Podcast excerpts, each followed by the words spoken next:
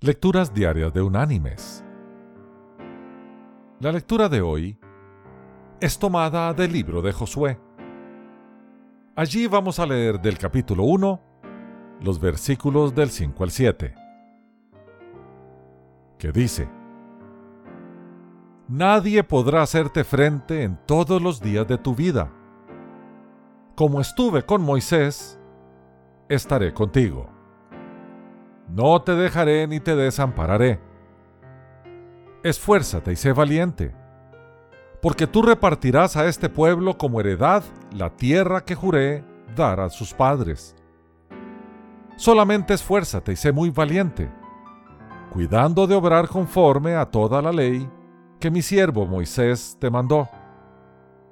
No te apartes de ella ni a la derecha ni a la izquierda, para que seas prosperado en todas las cosas que emprendas. Y la reflexión de este día se llama Cuando no hay nada que perder. Era el año 1816. En el cerro de Chicote, la infantería española había acercado a un puñado de patriotas del Alto Perú. Viendo insuperable la situación, el soldado Pedro Loaiza gritó, Yo no me entrego al enemigo, y se lanzó al precipicio. El comandante Eusebio Lira, testigo del arrojo de Loaiza, no podía quedarse atrás, así que tomó impulso para lanzarse él también y proclamó, Moriremos por la patria. Pero segundos antes de lanzarse al vacío, lo atajó José Santos Vargas, tambor mayor de la banda de músicos, con estas palabras. Moriremos si somos sonsos. El sargento Julián Reinaga recorrió con la vista el fatídico cerro y propuso, quememos el pajonal. Los ingeniosos sobrevivientes se dieron de inmediato a la tarea de prenderle fuego a las altas pajas. Gracias al viento, las llamas se extendieron en dirección a las filas enemigas. En cuestión de minutos, las llamaradas rechazaron a quienes los sitiaban.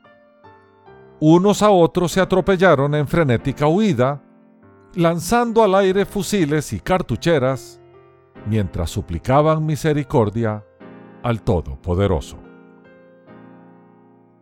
Mis queridos hermanos y amigos, la lección que nos enseña esta historia es que no tenemos nada que perder con tomar la iniciativa y arriesgarnos. Y si así es en lo físico, ¿cuánto más no lo será en lo espiritual? Satanás, nuestro enemigo mortal, ha sitiado la fortaleza de nuestra vida a fin de hacernos morir de hambre espiritual. Pero Dios ya lo venció.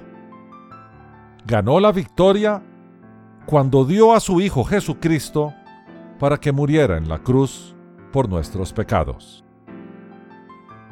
Él siempre toma la iniciativa, como nos cuentan las escrituras en la lectura de hoy referente a Josué.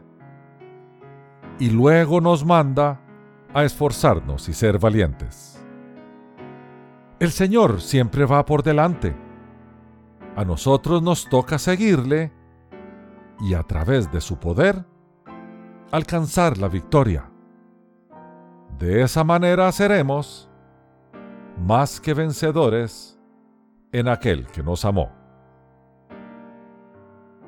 Que Dios te bendiga.